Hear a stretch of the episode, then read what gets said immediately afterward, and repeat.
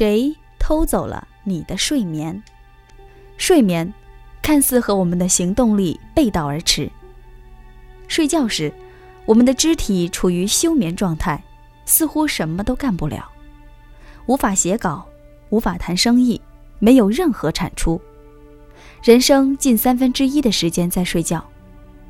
有人认为这是蹉跎岁月，但实际情况是。越来越多的人睡眠时间在减少，或饱受失眠之苦。是谁偷走了我们的睡眠？大家好，欢迎收听《科学之声》。如果想第一时间收听我们，请订阅《科学之声》或者是赛先生微信公号。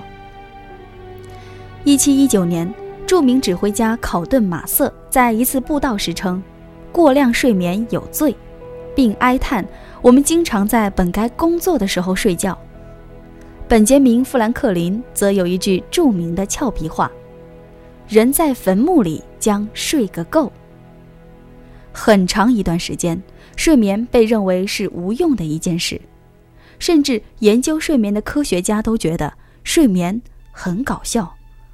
真的会这样吗？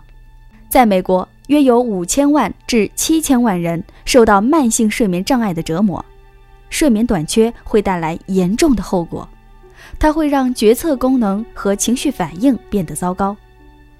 如果是发生在孩子身上，这可能会让他们容易沮丧、注意力不集中、成绩下降；发生在成年人身上，则会导致我们的思考和决策能力急剧下降，学习、记忆。简单计算和解析推理方面表现糟糕。事实上啊，睡眠短缺对我们的健康影响更是长期的，它会让我们体重增加，进而导致罹患糖尿病和心血管疾病的风险增加，免疫功能下降，得癌症的风险增加，痴呆风险增加，认知能力退化加速等等一系列的健康问题。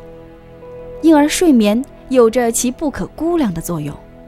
它不仅有益于我们的身心，甚至还能提高学生的成绩以及减少车祸。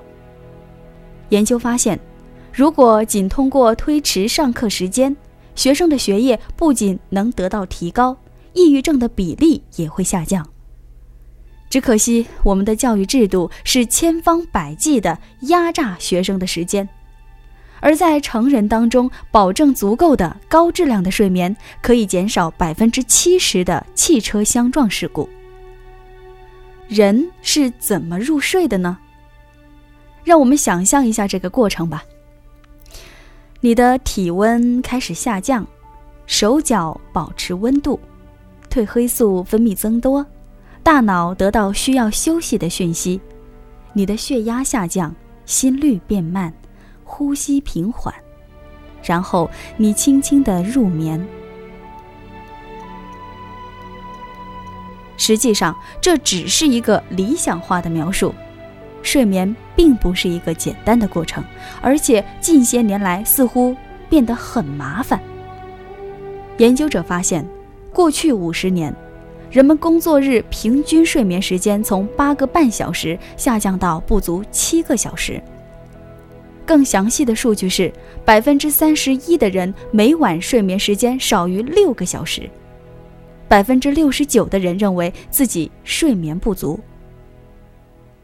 睡眠减少的现象并不仅仅发生在成年人身上，儿童的睡眠时间也几乎每年以一分钟的速度递减。那么，睡眠受哪些因素的影响呢？研究发现。睡眠障碍包括失眠症和昼夜节律失调，很大程度上受到遗传因素的影响。事实上，睡眠基因在许多物种身上得到保存。如果这个基因发生突变，那么睡眠的时间会相应减少。在这一点上，人类和果蝇有诸多相似之处。然而，即便如此，人类基因在过去一百年当中却并没有发生大的变化。遗传倾向性显然无法解释为什么还有那么多人存在睡眠障碍。睡眠卫生以及生活习惯也是影响睡眠的关键因素。譬如，在你睡觉之前，显然不应该去喝一杯浓咖啡的。过去一个世纪，光亮在夜晚已经变得非常普及，越来越多的人被短波光或蓝光所包围。电脑、电视、手机和电子阅读器都会散发出蓝光。当我们使用散发着蓝光的设备时，我们实际上是向大脑发送推迟睡觉的信号。很多无法入睡的人都会寻求睡眠辅助药物。然而不幸的是，现有的药物可能不足以改变过多刺激带来的影响，它会带来异态睡眠的风险。异态睡眠是指一个人处于睡觉状态时会有吃东西。或者离开房间的行为，醒来却回忆不起自己做过这些事，这可能就是传说中的梦游。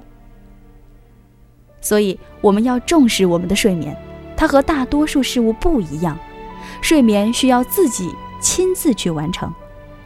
这个世界上没有任何人可以替代你睡觉。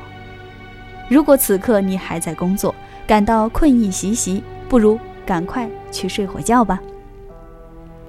好了，以上就是我们今天的全部内容。如果你对本文感兴趣，赛先生上有一篇关于睡眠的深度文章，《三个关于睡眠的秘密》，欢迎查阅。我们下次见。